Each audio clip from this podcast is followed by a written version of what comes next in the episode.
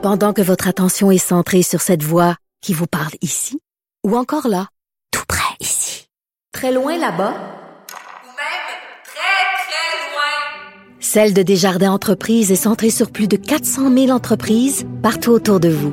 Depuis plus de 120 ans, nos équipes dédiées accompagnent les entrepreneurs d'ici à chaque étape pour qu'ils puissent rester centrés sur ce qui compte, la croissance de leur entreprise. Avocat à la barre. Alors, je procède à la lecture du verdict. avec François-David Bernier. Les meilleures plaidoiries que vous entendrez. Cube Radio. Cœur poli- de policier, le livre Répondre à un appel 911, c'est la pointe de l'iceberg. On parle d'accidents tragiques, d'infanticide, noyades, agressions sexuelles, proxénétisme, disparition, incendie, sauvetage d'enfants, identification judiciaire, poursuite routière, déploiement à l'étranger. C'est toutes des choses que les policiers font.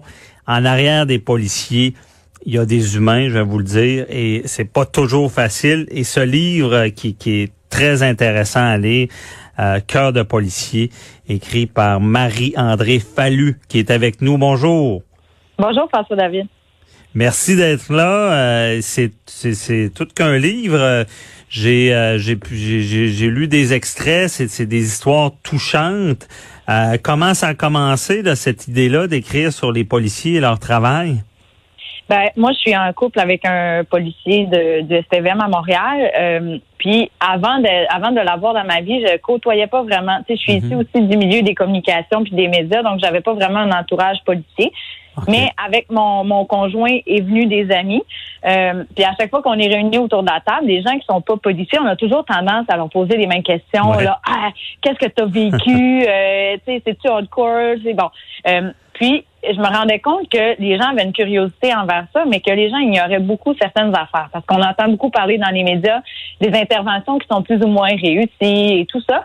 Mais il y a des choses, des fois, tu sais, des, des histoires rocambolesques qui font pas de sens. Il y a des histoires qui sont traumatisantes, qui sont touchantes. Puis, Mhm. comme vous l'avez dit en introduction, c'est des humains derrière le policier. Ils vivent des situations qui, qui sont parfois difficiles parce que quand tu appelles le 911 pour avoir recours à leur service, c'est pas parce que ça va bien.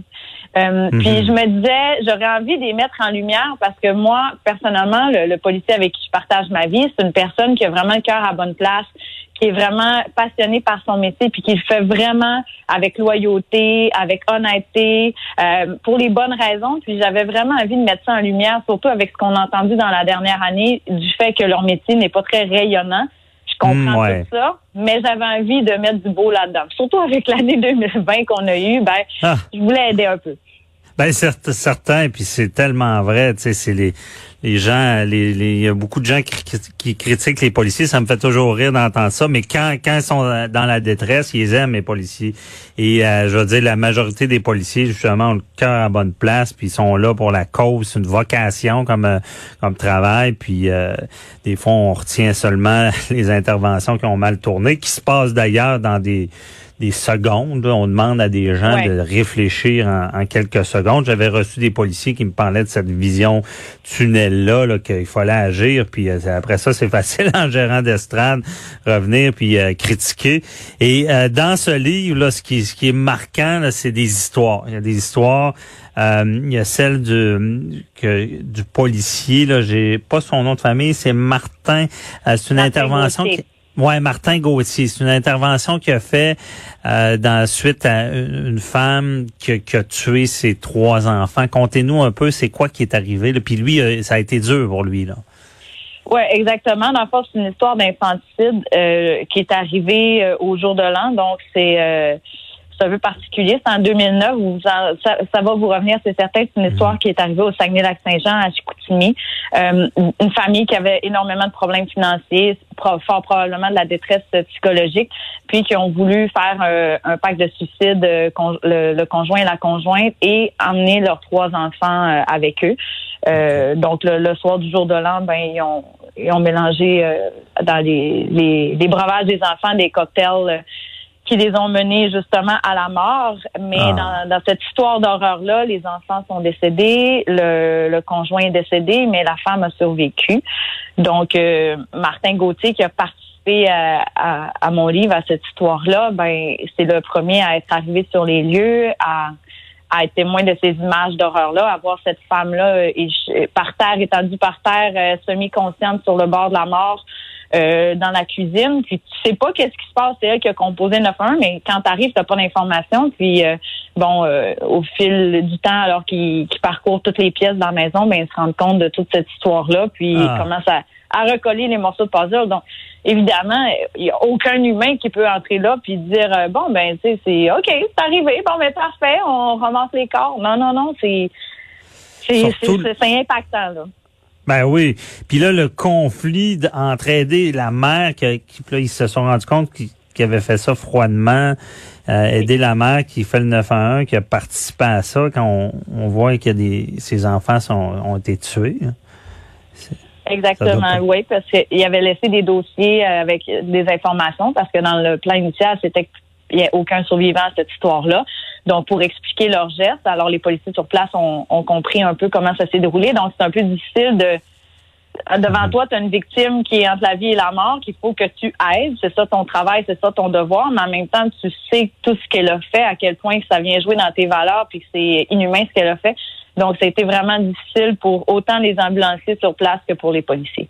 Ben oui, parce que ça m'a marqué. J'ai vu euh, l'entrevue que vous avez donnée à Denis Lévesque Oui. sur nos ondes. là. Puis euh, c'est le policier. Il y, a, il y des bouts quand il compte. Là, ça fait longtemps. Là, puis Mhm. il essayait d'expliquer des parties de l'histoire, puis il était pas capable. Là. Tu, tu sentais là, que l'émotion l'envahissait. C'est des c'est des chocs post-traumatiques qui, à long terme, d'assister à ces drames-là.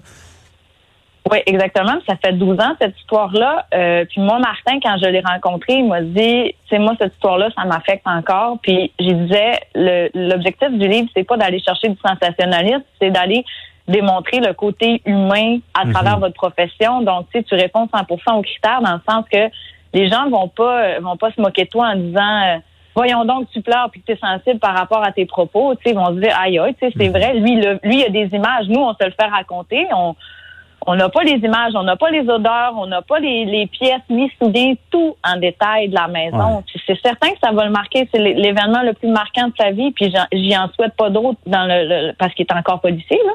Ben Donc euh, c'est ça, exactement. Non, c'est c'est c'est marquant puis en plus qui comme puis surtout on cachera pas que quand on a des enfants, ça vient nous toucher tout de suite euh, différemment là, parce que on s'imagine s'il arrivait du mal à nos enfants. Puis lui, c'est ça, il dit il comptait que sa femme est enceinte euh, de son premier enfant, donc ça ça ça l'a bouleversé. On se demande comment des parents peuvent faire ça à leur enfant. Euh, ben c'est c'est le c'est ce qu'on oublie ces gens-là euh, peuvent avoir des séquelles, des conséquences. Il y a d'autres histoires aussi. euh, je pense que celle-là c'est une policière euh, qui était euh, en lien avec la tuerie de Dawson. Euh, L'histoire de la tuerie de Dawson dans le livre, c'est une des victimes, une des otages. Ok, une des otages. Ok. Oh, puis là, elle, elle compte le récit euh, de, de cette intervention-là. Oui, exactement. Cette fille-là, euh, Christina, c'est une, une très bonne amie à moi qui m'a confié euh, que peu de gens savaient justement que cette histoire-là parce que je veux dire, c'est difficile pour elle de le raconter. Puis je cherchais quelqu'un qui avait eu recours à, à l'aide policière pour euh, lui faire sauver sa vie. Donc, euh, Mhm. elle a accepté de signer ça, de le raconter, parce que Dawson, on, on en a tous entendu parler de cette fusillade-là du point de vue médiatique. Euh, les policiers en ont parlé en ondes, mais les victimes, on les a jamais vues, on les a jamais entendues.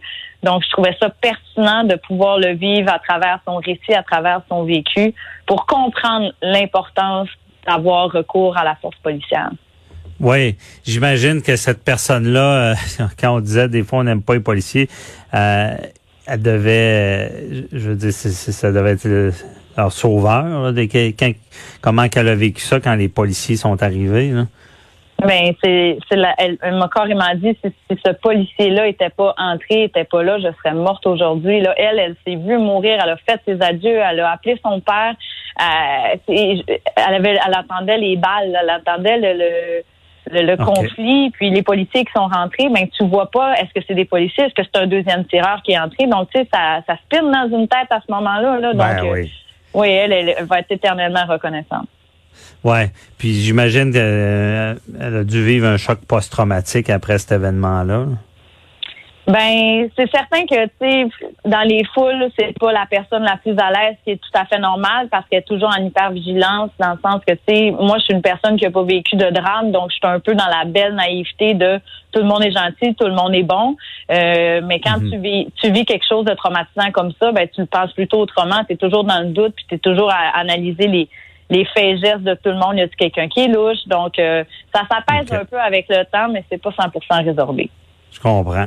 Et les policiers, justement, parce que, bon, on s'entend qu'il y a ces événements graves-là, mais des fois, le reste du temps, il y a une, forme de, routine, de, travail, comment ça se passe. Mais j'imagine qu'ils doivent toujours avoir... Euh, tu te lèves un matin, tu vas sur le... Bon, tu interviens, tu, tu fais ton travail, mais tu sais jamais ce qui va arriver, là.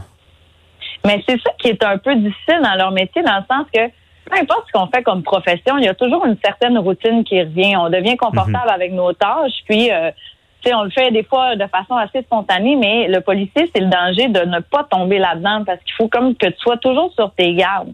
Quand tu es dans mhm. ta voiture en train de patrouiller, mais tu sais jamais s'il va y avoir un tireur fou ou quoi que ce soit. Tu es étiqueté policier, tu es dans une voiture étiquetée police. Donc, c'est toujours un, point de mire pour quelqu'un qui, qui a des idées des fois un peu dérangées. Donc, euh, c'est ça. Puis, comme vous dites, eux autres, ils vont, c'est la routine. Chaque jour, travail de jour, travail de nuit, travail de soir. Des fois, c'est tranquille, mais tu tu dis, mettons, un mercredi de jour, il se passe rien, tout le monde travaille, il fait fret euh, au Québec, mais là, bang, il peut arriver la tragédie du siècle, tu sais. Mm-hmm. Non, c'est ça, ils savent jamais. Et euh, ça se passe vite. Et euh, est-ce qu'ils ont, ils ont peur de la critique? Est-ce que dans leur travail, on sent qu'ils font attention pour pas décevoir le public? Euh, ben, tu sais, dans le fond, moi, je suis pas policière, fait que je peux pas vraiment m'exposer pour eux, mais je vais parler... constatations, hein. Moi, je vais parler un peu, de, mettons, pour mon, mon conjoint. Euh, lui, à Montréal, ce qui est de plus en plus difficile, c'est que là, de, de plus en plus, tout le monde filme. Donc, il euh, ça lui est déjà arrivé de d'arrêter un proxénète qui venait de d'agresser, de, tabasser euh, son escorte. Euh, Puis euh, le, proxénète euh, collaborait pas avec la police, donc des fois, ce qu'il disait, c'est qu'il faut mieux, c'est mieux être trois policiers à menotter un individu que parce que tout seul, c'est la force contre l'autre, donc tu vas être obligé de, de, le frapper pour pouvoir le menotter. Donc à trois, ben as de l'air à être plus agressif, plus violent, mais c'est plus pour pas le blesser, pour pas y casser un bras, puis parce qu'il collabore pas. Mais là, quand un citoyen arrive à côté puis qui commence à filmer l'arrestation puis qui traite la police euh, de tous les noms en disant ça n'a pas de bon sens, vous êtes trois sur lui, qu'est-ce qu'il a fait, c'est une pause victime. Mais le policier peut pas aller dire Hey, écoute, mon homme, c'est un proxénète qui vient de tabasser, et agresser une escorte qui exploite. Tu peux pas aller dire ça. Mais c'est fâchant c'est enrageant parce que souvent ils se disent si vous saviez la réalité, tu sais. Mais ben on y va tout le temps. Mais les, Québécois, on est comme ça. Hein? On y va avec le jugement de ce qu'on voit. On prend pas la peine d'analyser d'un autre angle ou de prendre ben le temps de réfléchir. C'est ça, se mettre dans sa peau parce que bon, un, à un, il faut, faut euh, que faut, faut vraiment que la personne soit soit neutralisée. Puis pour ce faire, faut faut être plus agressif. C'est ça. C'est que les gens se mettent pas dans leur peau et comprennent pas que ces policiers-là veulent rentrer chez eux et qu'une fois que le qui se sont fait agresser, il est trop tard. Il y en a qui, qui se font tuer, il y en a qui se font blesser. Euh, très très très intéressant comme livre. On, on invite les gens à aller le, lire. C'est aux éditions de l'Homme. Merci beaucoup euh, euh, de, de nous Marie-André Fallu là, et félicitations pour votre livre. Bonne ben, journée. Merci beaucoup, c'est gentil. Bonne journée.